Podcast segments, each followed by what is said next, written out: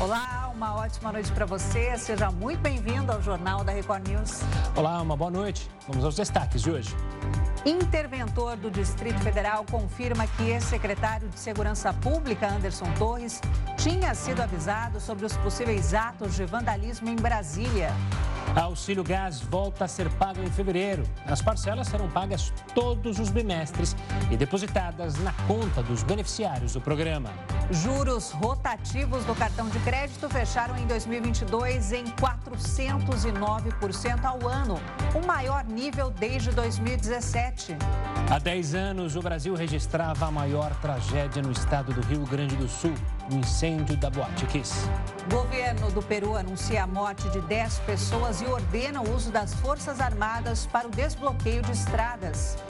E ainda, depois de muita polêmica, a Justiça autoriza o cantor Seu Jorge a registrar o filho recém-nascido com o nome de samba.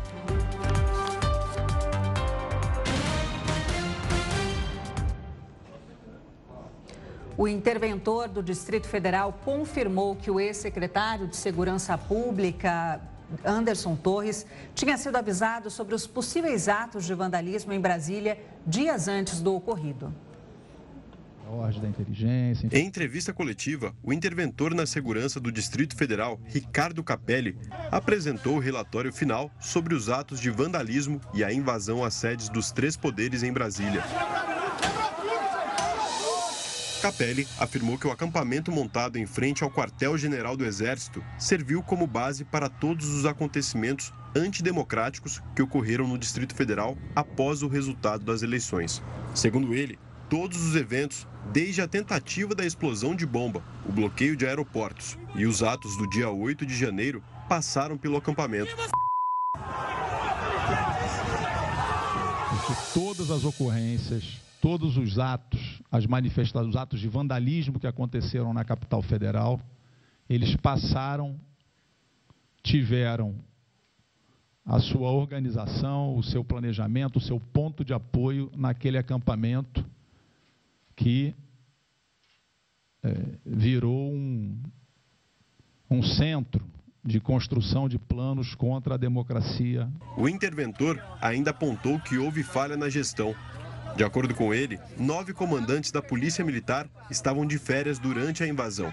Além disso, Capelli citou um relatório da inteligência que alertava para o potencial das manifestações. O documento foi entregue para o gabinete de Anderson Torres no dia 6 de janeiro, mas não houve planejamento para uma operação de segurança. A manifestação que era convocada como tomada do poder previa, é, inclusive existia ameaça concreta de invasão aos uh, prédios públicos.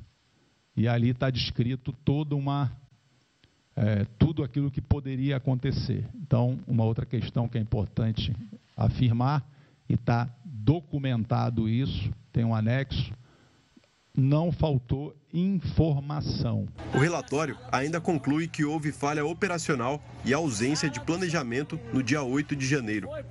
De acordo com Capelli, mais de 500 policiais estavam mobilizados para a área central e da esplanada, mas, segundo imagens, cerca de 150 agentes estavam no local. O documento foi protocolado no Supremo Tribunal Federal para análise do ministro Alexandre de Moraes, relator dos inquéritos que apuram os ataques vândalos em Brasília. A intervenção na segurança do Distrito Federal foi decretada no dia 8 de janeiro e vai até a próxima terça-feira, dia 31 de janeiro. Contem que a história, a casa é nossa. E o número de presos pelos atos de vandalismo em Brasília subiu para seis nesta sexta-feira. No total, a PF já emitiu 11 mandados de prisão preventiva e 27 de busca e apreensão em cinco estados e no Distrito Federal.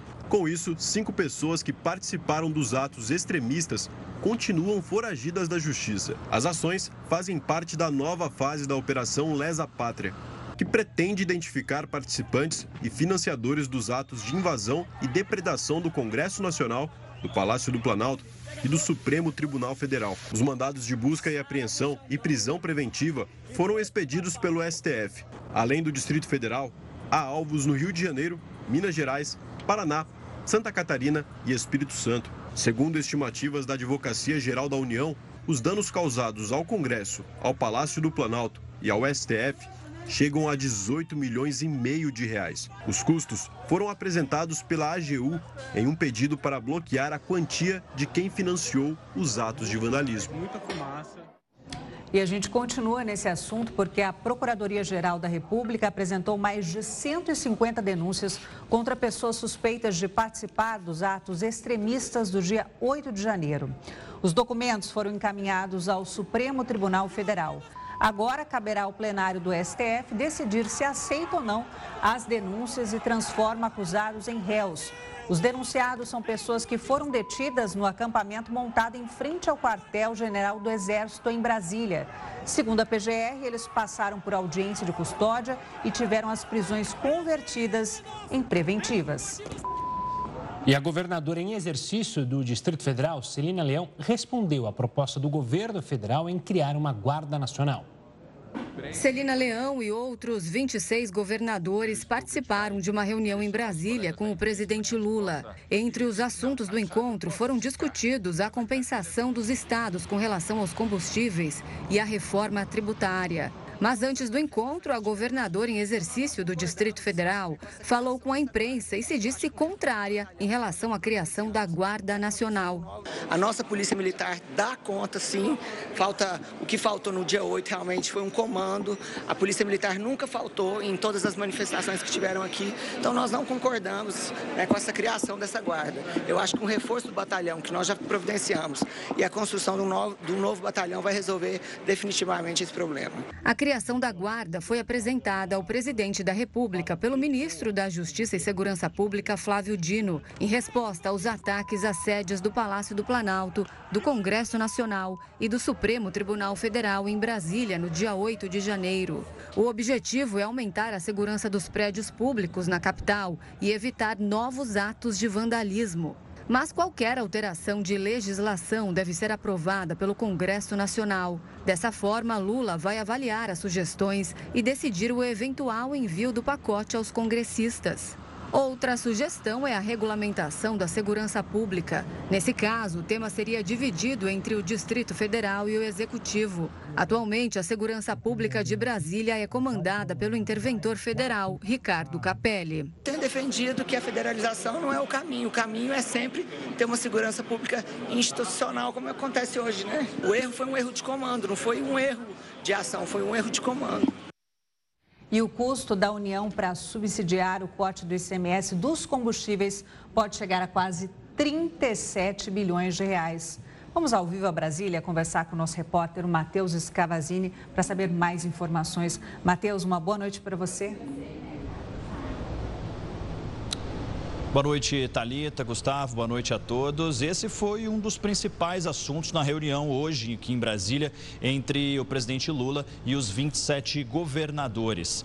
As reduções do ICMS foram aprovadas pelo Congresso antes das eleições no ano passado. Esses 37 milhões aí foram levantados pelo Tesouro Nacional e esse valor seria no pior dos cenários. No melhor dos cenários, a compensação ficaria em pouco mais de 13 13 bilhões de reais. Por isso, o governo federal entende que um valor justo ficaria entre 13 e 16 bilhões de reais. Esses pagamentos, eles seriam é, é, principalmente, poderiam ser feitos é, aos 26 estados e ao Distrito Federal por transferência, sem levar em conta a possibilidade de abatimento de dívidas. O que o governo ainda está estudando é uma maneira de diluir esses pagamentos, além de um único ano. Dessa forma, claro, reduziria o impacto desses valores nas contas públicas. Talita, Gustavo. Tá certo, Matheus. Obrigado pelas informações. Uma ótima noite, um ótimo final de semana. O presidente Lula disse a governadores que o imposto sobre a gasolina precisará ser discutido. O ICMS, Imposto sobre Circulação de Mercadorias e Serviços, foi a principal pauta na reunião de Lula com os governadores. O tributo é a maior fonte de arrecadação dos estados e do Distrito Federal e incide no consumo da população. No ano passado, o ex-presidente, juntamente com o Congresso, limitou a cobrança da alíquota sobre combustíveis em 17%. Lula disse que o governo não deixará de discutir as perdas de ICMS geradas em 2022. O ministro Alexandre de Moraes, do Supremo Tribunal Federal, manteve a prisão preventiva do ex-deputado Roberto Jefferson. O nosso repórter, o Felipe Figueira, acompanha esse caso e traz os detalhes para a gente. Boa noite, Felipe. Boa noite, Gustavo Talita. De acordo com o ministro Alexandre de Moraes, a prisão preventiva é, abre aspas, a única medida razoável, adequada e proporcional para a garantia da ordem pública. A decisão foi tomada durante a revisão da decisão, que é feita a cada 90 dias. Roberto Jefferson é réu por incitação à prática de crime e por tentar impedir o livre exercício dos poderes da União e dos Estados. Ele também responde por calúnia e homofobia. No ano passado, Moraes havia decretado a prisão do ex-parlamentar após ele descumprir as medidas cautelares. Roberto Jefferson cumpria pena na própria casa, no município de Levi Gasparian, aqui no Rio de Janeiro. No momento da ação da Polícia Federal, Jefferson atirou e lançou granadas contra os agentes da PF. Depois de horas de resistência, ele acabou se entregando para a Polícia Federal. Foram apreendidas mais de 7 mil munições na residência dele. O arsenal contribuiu para a decisão de Moraes de mantê-lo preso. Eu volto com vocês, Talita, Gustavo. Obrigado, Felipe. Olha, o valor retirado por meio do saque aniversário do FGTS bateu recorde agora em janeiro. Até o dia 24, vejam só, veja só, foram resgatados 1 bilhão e 110 milhões de reais. A gente conversa com o Heroto Barbeiro para saber mais sobre isso. Heroto, antes de mais nada, uma boa noite. Esse valor histórico tem relação com a declaração do ministro Luiz Marinho sobre o possível fim desta modalidade? Tem sim, Gustavo. Tem, tem relação. O ministro recentemente disse que esse saldo, chamado, essa retirada chamada então aniversário do Fundo de Garantia, pode terminar. E isso fez com que as pessoas corressem então lá para poder assinar um. É um, desejo que a pessoa faz, ela assina, pode ser pelo celular, vai na Caixa Econômica, que administra o Fundo de Garantia, e ela diz: olha, todo ano eu quero tirar uma parte do meu fundo de garantia. Agora, o que se pergunta é o seguinte: é, qual é a razão disso? A razão é que o ministro diz que o fundo de garantia é para a pessoa guardar, para dia que ela for mandada embora do, do serviço, for mandada embora do trabalho sem justa causa, ela ter uma grana para poder sobreviver um tempo, né? haja vista que ela perdeu o emprego.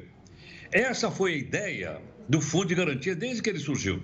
Ele surgiu em 1966, para ter uma ideia, foi ainda o Castelo Branco que assinou a, o nascimento do Fundo de Garantia.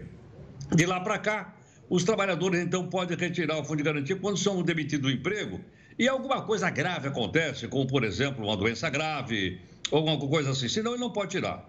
Agora, por que, que as pessoas tiram o Fundo de Garantia? Porque a remuneração é muito baixa. O Fundo de Garantia rende 3% de remuneração por ano.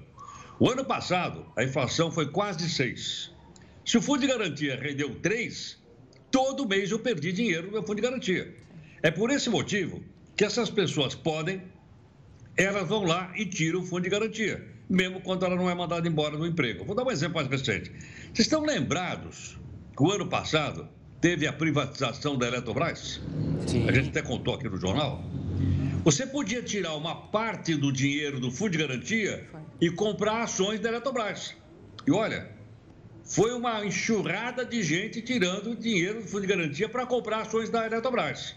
Um pouco antes, o pessoal já tinha tirado, inclusive eu, uma parte do dinheiro do fundo de garantia para comprar ações da Petrobras. Porque o dinheiro parado no fundo de garantia e não rende, rende 3% então ao ano é muito pouco. Quer dizer, bom, mas se a pessoa assinou esse saque, esse saque aniversário, ela vai tirando. O dia que ela for mandada embora, bom, o dia que ela for mandada embora, logicamente, o saldo que ficou lá é menor. Mas ela recebe aquela multa de 40% quando a gente é mandado embora? Sim. Mas só sobre o saldo, não. Ela recebe o total que estaria depositado lá. Então, a gente vai. Então, é uma coisa curiosa. Fica na mão do cidadão decidir. Agora, por que razão também o governo prefere que as pessoas deixem o dinheiro lá? Porque isso aí funciona como uma espécie de uma poupança nacional. Uma boa parte da grana que vai para a construção civil, as construtoras tiram do fundo de garantia por tempo de serviço. Pagam o juro lá de 3% ao ano e emprestam a 6, 7, 8, né? com essa mesma grana. Então você veja o seguinte: é, um, é, uma, é uma conta aparentemente simples, não é? Para que cada um de nós pense bem o seguinte: o que, é que vale a pena? Vale a pena deixar lá rendendo 3% ao ano? Para esperar o dia que eu for mandando embora? Vale a pena eu tirar um pouquinho por, por ano cada vez que eu tenho, então, meu aniversário? É outra questão. Então, eu acho que isso precisa ser devidamente colocado.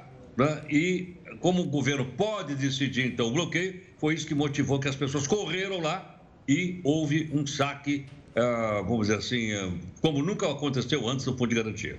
Um recorde, né? Mais de 2 milhões de trabalhadores retiraram né, esse saque aniversário agora em janeiro, um recorde desde 2017. Agora, Heródoto, quando começou esse saque aniversário em 2019, a alegação era para impulsionar a economia, né? Sem dúvida alguma, porque se você coloca dinheiro no bolso da pessoa, ela gasta. Quando você coloca. aí ela vai no supermercado, ela compra uma roupa nova, tá certo? Gira, não. Né? O, o, Gustavo viaja lá para Argentina. Em Gasta suma, horrores. Pessoa, é, a pessoa, a pessoa gasta, então a economia gira, né? Tem que girar a economia. Mas você falou da questão da Eletrobras, eu lembro que o sucesso foi tão grande, como você bem mencionou, que as pessoas que separaram, ah, vou pegar 4 mil reais e jogar em ações, 5 mil reais, 2 mil reais, mil reais, o sucesso foi tão grande que, na hora de fazer a conversão para as ações, as pessoas não conseguiram passar todo esse valor. Esse valor foi diminuído justamente porque muita gente procurou muito mais do que eles estavam esperando, esperando e, obviamente, foi um sucesso tremendo. Mas Vamos ver como é que o governo vai lidar com isso, né? Como é que vai ser, se vão tirar, não vão tirar o saque aniversário. O fato é que muita gente, como você bem mencionou, tirou e gastou. Agora, eu acho que isso deveria ficar na mão do cidadão. O cidadão é que devia decidir se é melhor deixar lá ou se é melhor tirar. Né? De acordo com as suas contas, suas necessidades, etc, etc. Porque acho também que a gente precisa parar um pouquinho desse, desse, é, desse, desse patriarcalismo do Estado em cima do cidadão. Achar que a pessoa não sabe o que faz. Né? Ficar ah, tomando conta do cidadão. Ele decide. Né? Mas, como vocês veem, tem mais coisas atrás disso do que simplesmente uma decisão. É, é uma discussão bem interessante, porque muita gente defende que aí o salário dos profissionais seria maior, né? Porque esse dinheiro, em vez do é, empregador depositar lá no FGTS, vai para a mão dele, ele pode fazer a sua poupança, enfim, é uma discussão Investir muito boa. em algo que Exato. rendesse a mais, né? Agora, Heródoto, só a, caminhos, a, o que está caminhando é para acabar esse saque aniversário em março, é isso? É, o, o ministro Marinho, que é o ministro do Trabalho, disse que o governo está variando e que pode terminar no mês de março. Não vai terminar, pode. A palavra pode, pode ser que sim, pode ser que não. claro. Então vamos ver o que é que o governo vai decidir e depois qual vai ser a reação das pessoas que têm uh, emprego, carteira assinada e têm conta no fundo de garantia por tempo de serviço. Pois é, triste mesmo é quando as pessoas acham que tem dinheiro lá, mas o empregador não depositou. Mas isso é outra história. Euroto, Sextou para você. Um ótimo final de semana. A gente se vê na segunda. Igualmente, gente. Obrigado. Um abraço Aproveite. Aí, ótimo fim de semana, Heródoto. Tchau, tchau. Tchau, tchau. Boa noite. E a ANEEL informou que a conta de luz vai continuar sem cobrança extra no mês de fevereiro. Uma boa notícia. A agência manteve a bandeira verde, que está em vigor desde 16 de abril do ano passado. Nesta tarifa, não há um custo a mais para os consumidores. A decisão por qual bandeira será aplicada é feita mensalmente pela ANEEL. Quando a produção de energia aumenta, a agência pode repassar o valor para os consumidores, acionando as bandeiras amarela ou vermelha. Nesses casos, há um acréscimo no preço final da conta de luz. Os pagamentos do auxílio gás serão retomados em fevereiro. As parcelas vão ser pagas todos os bimestres. O Ministério do Desenvolvimento Social confirmou a manutenção do programa Auxílio Gás. O valor é de 50% do preço médio de um botijão de 13 quilos. Os pagamentos serão feitos de forma bimestral. A primeira parcela vai começar no dia 13 de fevereiro e termina no dia 28 do mesmo mês. As pessoas que vão receber primeiro são as que possuem o número de identificação social com final 1. No dia seguinte, é a vez do grupo que tem o NIS terminado em final 2 e assim por diante, seguindo o calendário do Bolsa Família. As transferências vão ser feitas pela conta da Caixa dos titulares. Para receber o benefício, benefício, a família precisa estar inscrita no CAD único, ter renda mensal menor ou igual a meio salário mínimo, ter um residente que receba o benefício de prestação continuada e comprovar não possuir meios de sustentar a própria manutenção. O auxílio gás foi criado durante o governo Bolsonaro e inicialmente também era no valor de metade de um botijão. Entre agosto e dezembro do ano passado, o benefício cobriu integralmente o preço de um botijão. Os juros rotativos do cartão de crédito fecharam 2022 em 409% ao ano, o maior nível desde 2017. A modalidade de juros rotativos no cartão de crédito tiveram uma taxa média de 61,9 pontos percentuais. Com isso, chegou em 409,3% ao ano, o maior patamar desde agosto de 2017. Com a evolução da taxa média de juros do cartão, um consumidor que cair no rotativo com uma dívida no valor de mil reais, por exemplo, terá que desembolsar pouco mais de quatro mil para quitar o saldo com a instituição financeira após um ano. Os dados mostram ainda a variação de 4 pontos percentuais das taxas cobradas no cheque especial ao longo de 2022 para 131,9% ao ano. O rotativo do cartão e o cheque especial são modalidades de crédito mais acessadas em momentos de dificuldade e, consequentemente, têm as linhas de crédito mais caras do mercado. Em dezembro do ano passado, as modalidades seguiram caminhos opostos. Enquanto os juros do cheque especial recuaram 1,6 ponto percentual, a taxa média cobrada pelo rotativo do cartão avançou 13,9 pontos percentuais.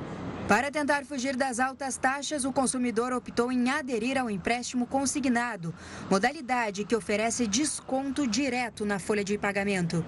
Em 2022, a taxa desse tipo de linha de crédito avançou 5,1 pontos percentuais e fechou dezembro em 26,5% ao ano. Sobre esses números, a gente conversa agora com Hudson Bessa, professor de Estratégias Financeiras e Finanças Corporativas da Faculdade FIPECAF. Professor, uma boa noite, obrigado pela participação aqui conosco. Antes de mais nada, eu queria começar. Espanta esse recorde ou era algo que a gente já imaginava? É, bem, primeiro, boa noite, Thalita, Gustavo, boa noite, obrigado pelo convite. É, na verdade, a Selic veio subindo nos últimos anos, né? Ela vem num ritmo de subida e é natural que, em subindo a Selic, que as outras taxas de juros também subam caso do, do rotativo, né? Então, infelizmente, estamos num momento de subida de taxa de juros, isso explica boa parte do aumento do custo do crédito rotativo. Professor Hudson, o ideal é que as pessoas se programem e paguem a fatura por completo para não cair nessa armadilha perigosa dos juros do crédito rotativo? Não, com certeza, né? O ideal primeiro é que elas planejem o gasto, né? Porque o cartão de crédito, as pessoas gastam e lá na frente, quando tem que pagar, é que vão fazer conta. O ideal é você fazer a conta antes e ver se aquela, aquela compra de fato é necessária, se você pode adiar aquela compra.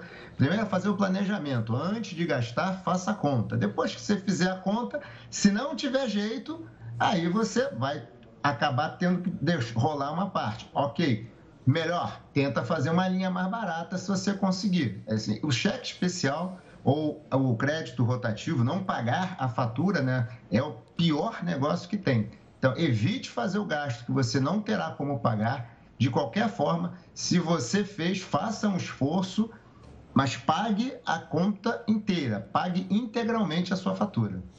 Professor, esses números também podem ser explicados pela situação econômica que o país passou justamente por causa da pandemia, ou seja, muitas pessoas que tinham emprego ou perderam emprego ou perderam a renda, isso foi se tornando uma bola de neve e aí chegou nesse ponto que a gente está. Ou há uma expectativa agora, é, com a pandemia dando uma dando uma diminuída, podemos assim dizer, diminuiu bastante, seja, a gente já consegue, obviamente, fazer muito mais do que fazia. A gente pode melhorar a situação Bem, vamos lá. Primeira parte, acho que realmente a situação passada, pandemia, um desemprego muito alto, a gente estava com a taxa de emprego de 12%, recuando agora para 8%, então é natural. A gente vê isso nos números de inadimplência do sistema financeiro, a inadimplência vinha muito alta, começou a recuar nos últimos meses, então a inadimplência aumentou já no sinal de que as pessoas não estão conseguindo, não estavam conseguindo pagar. Né? A gente tem um recuo do desemprego, ou seja, uma melhoria do emprego, o que à frente demonstra que uma expectativa de que esses números vão melhorar. Infelizmente, a gente sabe também que a qualidade dos empregos que estão sendo criados é, são empregos, infelizmente, de uma qualidade mais baixa, cuja remuneração é menor. Mas, diante de um fato de 12% de desemprego contra 8% agora, por pior que seja a qualidade do emprego, é melhor do que nada, né? Então, espera-se alguma melhoria no cenário, com certeza. Bem, só fazendo um adendo, tinha-se uma expectativa de que a taxa de juros começasse a recuar mais rapidamente esse ano. Infelizmente, no, a gente vê pelo Focus, a taxa de juros tende a recuar num ritmo mais lento, o que também acaba reforçando que juro alto, inadimplência um pouco mais alta, então a situação tende a melhorar, mas me, mais devagar do que a gente gostaria. Professor, o empréstimo consignado seria uma opção melhor, com uma taxa de juros menor para quem precisa de dinheiro em relação aos juros rotativos do cartão de crédito ou o cheque especial? Com certeza, não tem a menor dúvida. Inclusive, não faz muito tempo, eu estava conversando com uma pessoa exatamente sobre isso. Ela tinha uma, um, uma dívida em cheque é, No caso dessa pessoa, era cheque especial, não, o crédito não rotativo, mas é pior ainda. E o conselho foi Tá, negocia com o branco, pega um cheque um consignado, paga essa dívida, você fica devendo um consignado, que é uma taxa baixa, é a menor taxa do mercado. Então, você deveria, assim, evitar de qualquer jeito ficar devendo no rotativo em acontecendo né? Você sabe que depois de 30 dias o banco não pode rolar, né? Você tem que, no máximo 30 dias, o banco tem que te oferecer uma linha mais barata. Você tem que oferecer uma linha mais barata após 30 dias. Então, o banco obrigatoriamente já tem que fazer isso. Então, fiquem de olho. Se, não estão, se essa opção não for oferecida, cobre do seu banco. Você não pode ficar mais do que 30 dias rodando uma dívida no rotativo, tá? Pegando esse gancho, crédito consignado e renegociação, para quem está no limite estourado e precisa renegociar é, essas dívidas do cheque especial, do cartão de crédito, qual é a melhor opção? Sentar com o banco, tentar buscar uma renegociação? É possível isso? Ou seja, diminuir juros ou diminuir o valor da dívida? Como é que faz, professor? Aumentar o parcelamento também, né, Gustavo? É. É, a melhor opção, veja bem, para o banco, é a situação do banco. Ele está na iminência de ter uma inadimplência que ele não vai conseguir resgatar. Sim. Então, ele também tem interesse na renegociação. Não é dizer que ele quer fazer, mas ele precisa, porque a opção dele é não receber nada, opção mais drástica, ou renegociar e tentar receber a, a sua dívida parcelada. Né? Então, assim, há um interesse do banco. Então, vá na sua agência, converse com o seu gerente, procure o gerente da agência e diga: Ó, oh, eu tenho uma dívida aqui, eu quero mudar para uma dívida mais barata, quero fazer um parcelamento e procure fazer um parcelamento num prazo que você. Que, ou seja, aumente, se for necessário, o prazo para mais parcelas para que você tenha o quê? Uma prestação que caiba no seu bolso. Não tente ser voluntarioso também, não, quero me livrar disso em 12 meses. Não, veja qual o prazo que você precisa para que você tenha uma prestação, uma mensalidade que caiba no seu bolso. E aí você consegue ter previsibilidade e organizar o seu orçamento familiar. Professor, muita gente acaba se perdendo porque confunde o limite que você tem ali no cartão de crédito como se você tivesse aquele crédito em conta, né? Eu tenho um limite, eu vou gastando e acaba não pensando que não vai conseguir pagar a fatura por completo. Exatamente. A pessoa, é o que eu sempre falo, comprar é quase uma compulsão, né? Você vê alguma coisa e quer comprar. E aí você compra, e aí quando chega na hora da fatura, porque o cartão de crédito tem esse efeito, estudos mostram isso, né? A pessoa, quando não faz o desembolso, ela não sente a dor. Da... Não sente a dor. Ela só vai sentir a dor quando lá na frente, quando for pagar. Então, a maneira melhor é, primeiro, tenha um orçamento mensal com todas as suas despesas e todas as suas receitas. Faça o seu orçamento. Está o orçamento feito? Beleza. Orçamento, em teoria, está um orçamento equilibrado. Se você vai fazer qualquer coisa fora dele, pense muito bem e substitua uma despesa. Se eu vou fazer essa despesa, eu vou tirar aquela. Jamais faça isso. E realmente, o que você falou, Thalita, faz sentido. Tem gente que acha que aquilo lá. Eu conheço história de gente que acha que não vai ter juros, por exemplo. A pessoa sai consumindo e depois chega, não, mas eu estou pagando aqui tanto de juros. Então, assim, há um desconhecimento muito grande, que leva a uma outra coisa. Se você vê um limite, no banco está te dando um limite, pense, ninguém lhe dá dinheiro. Algum juros será cobrado por aquilo. E se o crédito está muito fácil e você como é o caso do rotativo, como é o caso do cheque especial, você nem vê que está devendo, provavelmente o juro vai ser mais alto, porque você vai acabar gastando aquele limite sem perceber. Então, tome muito cuidado. Não existe almoço de graça. Se existe um limite de crédito, se você usar, você pagará e muito. Tá certo, professor. Obrigado pela participação Obrigada. aqui, pelas ótimas dicas. Um forte abraço, um ótimo final de semana. Para vocês também, um grande abraço, um excelente final de semana. Muito obrigado mais uma vez. Tchau. Obrigada, professor. E os Estados Unidos suspenderam o uso de um medicamento da AstraZeneca para prevenção e tratamento da Covid-19. O remédio estava autorizado para atuar na prevenção da Covid em pessoas não infectadas e não tiveram contato prévio com o vírus. Segundo a Agência Reguladora de Saúde Americana, o medicamento não neutraliza subvariantes da Omicron, responsável por quase metade de todos os casos da doença registrados no país na semana passada. No Brasil, o uso emergencial do remédio foi autorizado pela Anvisa em fevereiro de 2022, também para a prevenção da Covid-19. Ainda no cenário internacional, Israel bombardeou hoje a faixa de Gaza em resposta a disparos de foguetes a partir do território palestino. Ontem, uma operação israelense deixou pelo menos nove mortos em uma outra região palestina, Cisjordânia ocupada. A Organização das Nações Unidas definiu a nova escalada como parte de um ciclo interminável de violência. O exército israelense informou que efetuou ao menos duas séries de bombardeios aéreos contra áreas do grupo Hamas, após vários lançamentos de foguetes em direção ao sul de Israel. Nenhum dos dois lados registrou feridos. A maioria dos foguetes disparados a partir de Gaza foi interceptada pelo sistema de defesa aérea israelense. E o Departamento de Justiça dos Estados Unidos abre processo contra o Google sobre o domínio de mercado da empresa.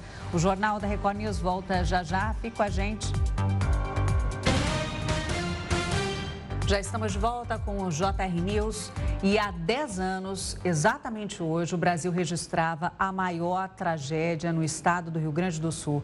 Ao todo, 242 pessoas morreram após um incêndio atingir a Boate Kiss. Numa caminhada silenciosa, sobreviventes, familiares e amigos das vítimas do incêndio seguiram pelas ruas de Santa Maria, no interior gaúcho, até a frente do prédio onde funcionava a Boate Kiss. Luísa e Mariana perderam os primos na tragédia eu estava posando na casa dele, da família dele naquela noite. Mas a gente não tinha nada de menção de, de, de tudo isso que aconteceu e o pai dele veio para cá. Quando ele chegou aqui, ele viu a dimensão que tava, que era horrores de gente no, no chão, no estacionamento e tudo, e era muita ambulância chegando, era barulho de sirene para tudo que era, que era lado, e isso me marca muito até hoje. Era a madrugada de 27 de janeiro de 2013. O incêndio que começou no palco da boate se tornou incontrolável. O fogo começou depois que um artefato pirotécnico, aceso por um integrante da banda que fazia show, atingiu a espuma acústica do lugar. A maioria das vítimas sofreu asfixia por causa de gases tóxicos liberados pela queima do revestimento instalado irregularmente no local. Na rua para onde os sobreviventes foram levados, bailarinos locais homenagearam os jovens mortos na Kiss.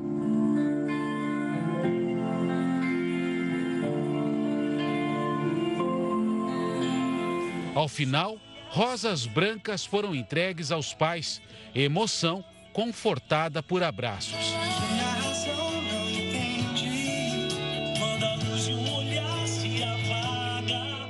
Agora são duas horas e 30 minutos da madrugada de 27 de janeiro de 2023. Há exatamente 10 anos, segundo o Corpo de Bombeiros, iniciava o incêndio aqui na Boate Kiss.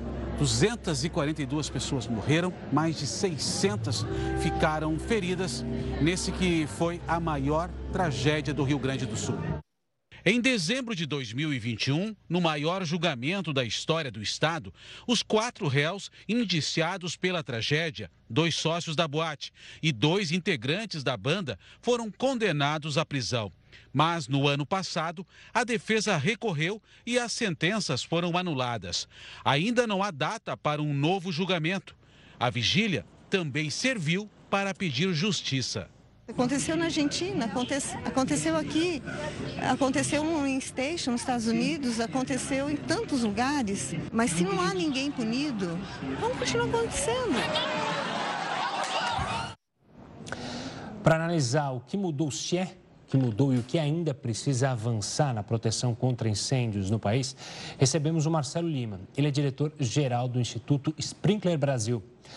Marcelo, uma boa noite, obrigado pela participação aqui conosco. Infelizmente, para falar de um assunto terrível, uma lembrança que está guardada principalmente é, nos gaúchos. Marcelo, eu lembro exatamente que logo após esse, essa tragédia, quem caminhava em baladas, em cinemas, em, em locais em que se havia muita gente, tinha uma percepção clara que as pessoas estavam mais atentas. É, existia aviso das onde eram, de onde eram as saídas, mas com o passar do tempo parece que ficou meio esquecido. Você tem essa impressão também? Parece que o pessoal, ah, já foi só no momento ali.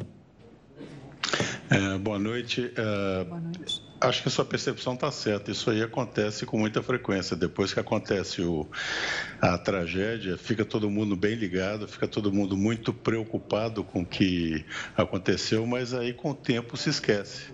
Né? É, isso aí é muito comum nos casos de incêndio. Ah, ah, as tragédias, especialmente as tragédias como essa da Boate Kiss, ah, elas Uh, causam um burburinho muito grande, causam uma reação bastante grande, uh, mas a gente precisa continuar trabalhando e falando, como o pessoal lá da Associação das Vítimas, do, do, dos familiares das vítimas de Santa Maria faz, precisa ficar trazendo sempre à tona para que a gente não esqueça e não deixe, eh, não deixe a coisa se cair no esquecimento. Marcelo, na prática, é, o que mudou né, nas regras de segurança de 10 anos para cá? É, eu, uh, eu acho que mudou uh, bastante coisa, sabe? É, se a gente olha a história dos incêndios, desde o século passado até, até agora, a gente vê que uh, grandes incêndios com números de vítimas grandes como esse, eles ah, ah, grande, é, muitas vezes eles geram uma mudança em legislação, mudança em normas técnicas, mudança em, em, em como o incêndio é visto. É, se a gente pensar, por exemplo, que ah, grande parte do que a gente é, das mudanças de incêndio, das mudanças da legislação de incêndio Uh, aconteceram depois do incêndio do Joelme e do, do Andraus, foram em 74. Antes disso, a gente não tinha nada, praticamente nada. Depois disso, a gente começou a ter. Né? Uh, depois da Boate Kiss, um, eu acho que um ponto muito importante que aconteceu é que os corpos de bombeiros estaduais, que são os responsáveis pela legislação de incêndio nos vários estados, muitos deles que estavam ah, bastante ainda atrasados em relação à legislação, acordaram e hoje em dia o Brasil tem uma legislação, ah, não vamos dizer que é perfeita, não vamos dizer que é ótima, porque certamente não é, mas já está num, já tá num nível bastante razoável para o que a gente precisa. Sempre é preciso melhorar, sempre é preciso uh, uh, exigir mais, mas hoje em dia, comparado a 10 anos atrás, as exigências que os estados fazem para a, a, a, a, incorporação de medidas de segurança já é bem maior do que era antes. Né? Eu acho que nem se compara. No caso do Rio Grande do Sul, por exemplo, houve uma mudança bastante grande, mas em vários, vários outros estados também. Marcelo, é, entre ter legislação e ter inspeção, vai uma diferença muito grande. A gente tem uma inspeção funcionando, melhorou, ou a gente esbarra nesse problema? Como você mencionou, olha, legislação moderna, avançamos, mas não tem quem cheque. É, isso é perfeito. É, é, é o, o, o papel não apaga incêndio. Né? A gente pode ter a legislação mais perfeita do mundo, mas se não tiver, se a gente não garantir que isso aí está sendo cumprido, a coisa não funciona. E eu acho que, é, eu sempre digo o seguinte: aqui no Brasil a gente tem uma questão, é, é, é ela é sistêmica, né? Em todas as áreas, não só incêndio. Essa questão de, de a gente, a, a, a fiscalização é um calcanhar de Aquiles para aqui no Brasil. Né? Na área de incêndio, continua sendo. Ah, se você pergunta se melhorou, eu acho que melhorou. Né? Ah, novamente, vamos pensar: Brasil são 27 unidades da federação, cada uma tem um comportamento um pouco diferente, tem práticas diferentes. A questão de incêndio é sempre estadual, então existem diferenças entre os estados. Ah, ah é, chegamos num ponto em que a coisa está muito boa? Certamente não. É muito comum, por exemplo, você ter o Estado exige a instalação de um sistema de incêndio bom, ele é instalado, ele é inspecionado uma, uma vez e depois nunca mais. Muitas vezes ele ah, deixa de funcionar, ele fica desligado e não existe um sistema, por exemplo, que eu acho que existe em outros países que poderia ser adotado aqui no Brasil, de inspeções anuais obrigatórias da rede, da rede de incêndio. O, o equipamento de incêndio tem uma diferença dos, dos, dos outros sistemas. Vamos pensar pensar num sistema hidráulico num, num edifício ou numa casa. Ah, no momento que deixa de começa a faltar água, no momento que a pressão cai, no momento que acontece algum problema, o sistema hidráulico da gente, a pia, o chuveiro e tal, a gente percebe isso na hora, porque a gente usa o dia inteiro. Um sistema de incêndio ele pode ser instalado hoje para funcionar daqui a 10 anos daqui a 15 anos. Então, o máximo que a gente consegue fazer é fazer algumas simulações para ver se ele está funcionando ou não. Mas se alguém for lá no, no, no, no, subsolo e fechar uma válvula da água que sai do, do da bomba que leva para os sistemas de incêndio, pode ser que se passem meses até que alguém perceba que isso aí está fechado e o sistema está desligado. Então, a gente precisa, sem dúvida, aprimorar essa questão de inspeção, teste e manutenção de sistemas de incêndio. Precisa a, a, a melhorar, porque eu te digo, se a gente for fazer hoje em dia, for num lugar como a Avenida Paulista, Avenida Faria, Faria Lima, prédios novos ou prédios bem cuidados, a chance da gente achar sistemas que não estão em condições ideais de funcionamento é muito grande. Marcelo, no caso da Boate Kiss, né, foi um dispositivo pirotécnico ali que começou o incêndio, né? As fagulhas começaram e é, deram início a esse incêndio. De lá para cá, nesses 10 anos, mudou alguma coisa quimicamente nesses dispositivos pirotécnicos? É, é, é, não se trata bem de uma mudança química, porque ali estava errado. O, o material que estava instalado não era o material adequado, os dispositivos pirotécnicos não eram os corretos para serem usados ali. Então, é, é, se fosse hoje em dia poderia ser repetido isso, poderia, se fosse, se tivesse essa soma de erros que houve. É, é impressionante como esse tipo de mistura de fogos de artifício com material de isolamento é, é, em boates é uma coisa recorrente no mundo inteiro. Né? A gente está tá, tá comemorando 10 anos da Boate Kiss, tá, é, esse ano está comemorando 20 anos da Boate The Station lá no, no estado de Rhode Island, nos Estados Unidos, que teve um incêndio absolutamente idêntico. Né? É, é, é também fogos de artifício, também uh, queima de, de, de, de, material isolante e lá a morte de mais de 100 pessoas uh, nesse incêndio. É, são erros que acontecem, é, infelizmente, né?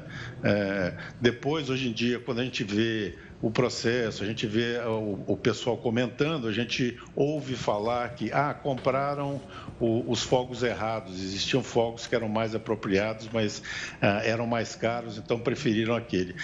Esse tipo de erro é, não é a legislação de incêndio que cobre, esse tipo de erro não é a inspeção de incêndio que cobre, mas é, é, é poderia acontecer hoje em dia ainda? Sim, poderia.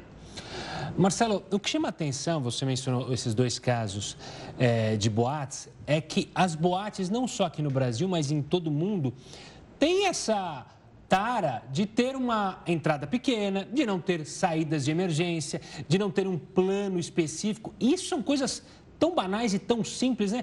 Qual é o problema para não acontecer? Porque a gente não está dizendo nem para instalação de um super equipamento, mas especificamente no caso da Botkiss, se houvesse saída, essas pessoas não estariam hoje chorando pelos entes queridos. É, é isso é verdade.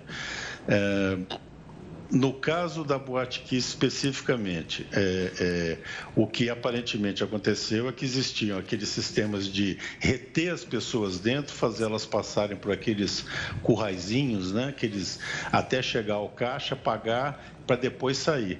Não existe saída de emergência, por mais larga que você tenha, que vai uh, dar conta de, de, de, de, tirar as pessoas do, uh, de um local que está pegando fogo, se você coloca essa série de barreiras na frente. E a razão disso é para não deixar que as pessoas uh, saiam sem pagar. Né? Quando, logo depois do incêndio, é, houve na Câmara, de, na, na, na, no Congresso Nacional, um, um projeto de lei que, que trazia uma série de mudanças. Uma delas foi eliminar esse sistema de, de, de, de pagamento em que você paga no final. Né? Isso foi um dos, infelizmente, foi um dos artigos que foi vetado pelo uh, presidente Temer na época, que, uh, na verdade, é um, é, um, é um método de pagamento que invalida aquilo que a legislação de incêndio fala em termos de tamanhos de saídas de emergência e, e capacidade dessas saídas. Né?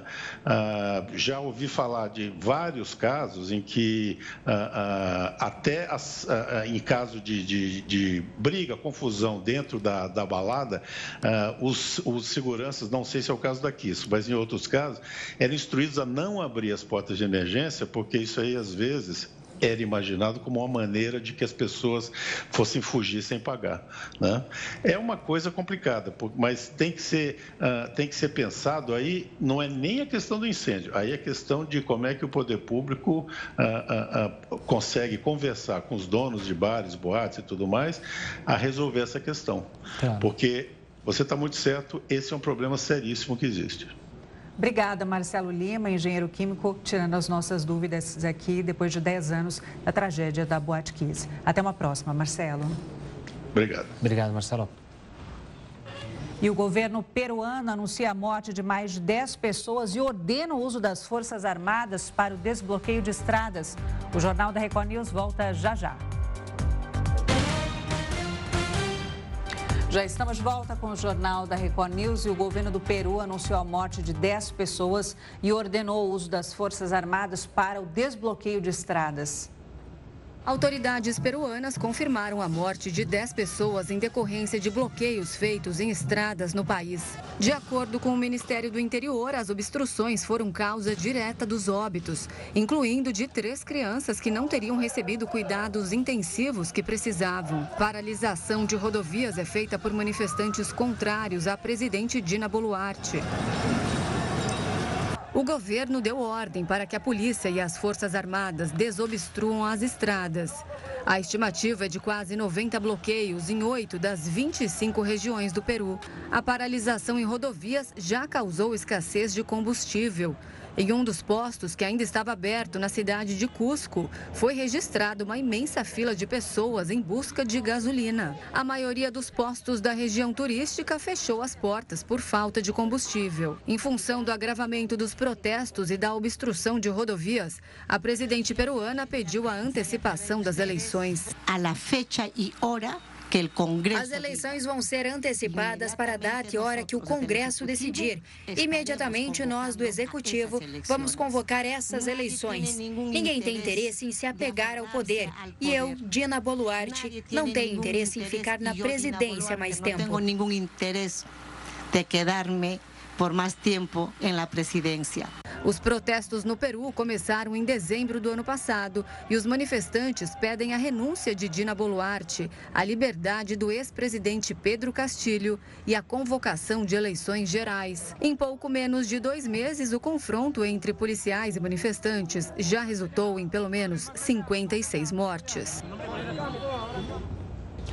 E olha, a Marquês de Sapucaí corre o risco de ser interditada por conta da falta de documentação de segurança do Corpo de Bombeiros. Um pedido de liminar foi apresentado em ação popular ajuizada hoje pelo advogado Victor Travancas. Ele alegou que os ensaios estão sendo realizados em meio à montagem do espaço para o carnaval. A Prefeitura do Rio de Janeiro tem 24 horas para apresentar toda a documentação. Por conta desse imbróglio, os bombeiros devem fiscalizar o Sambódromo Carioca ainda hoje. E a Justiça autoriza o cantor Seu Jorge a registrar o filho recém-nascido com o nome do ritmo mais conhecido do país, o samba. O Jornal da Record News volta já já. E o Brasil tem um novo samba. A Justiça autorizou o cantor Seu Jorge a registrar o filho recém-nascido com o nome do ritmo mais conhecido do país, né? Isso aconteceu depois de muita polêmica. O cartório havia barrado o nome samba, alegando que poderia ser pejorativo para a criança, ou seja, o filho do cantor poderia sofrer preconceito e bullying no futuro. A lei brasileira permite isso quando o nome for considerado fora do comum. Nesses casos, os pais podem recorrer à justiça. Foi isso que o músico fez. Segundo o artista, o nome samba é uma preservação de vínculos africanos e de restauração cultural com as origens. Seu Jorge ainda comprovou a existência do mesmo nome em outros países. O documento foi aceito e a criança será registrada nos próximos dias. Ele é o quarto filho do cantor, o primeiro com a atual namorada, Karina Barbieri. E o Jornal da Record News de hoje fica por aqui. Obrigada pela sua companhia. Uma ótima noite e um excelente fim de semana. E uma ótima noite, um ótimo final de semana. E fique bem acompanhado com o News das 10 com a Suzana Busanello. A gente volta na segunda-feira. Tchau, tchau. Tchau, tchau.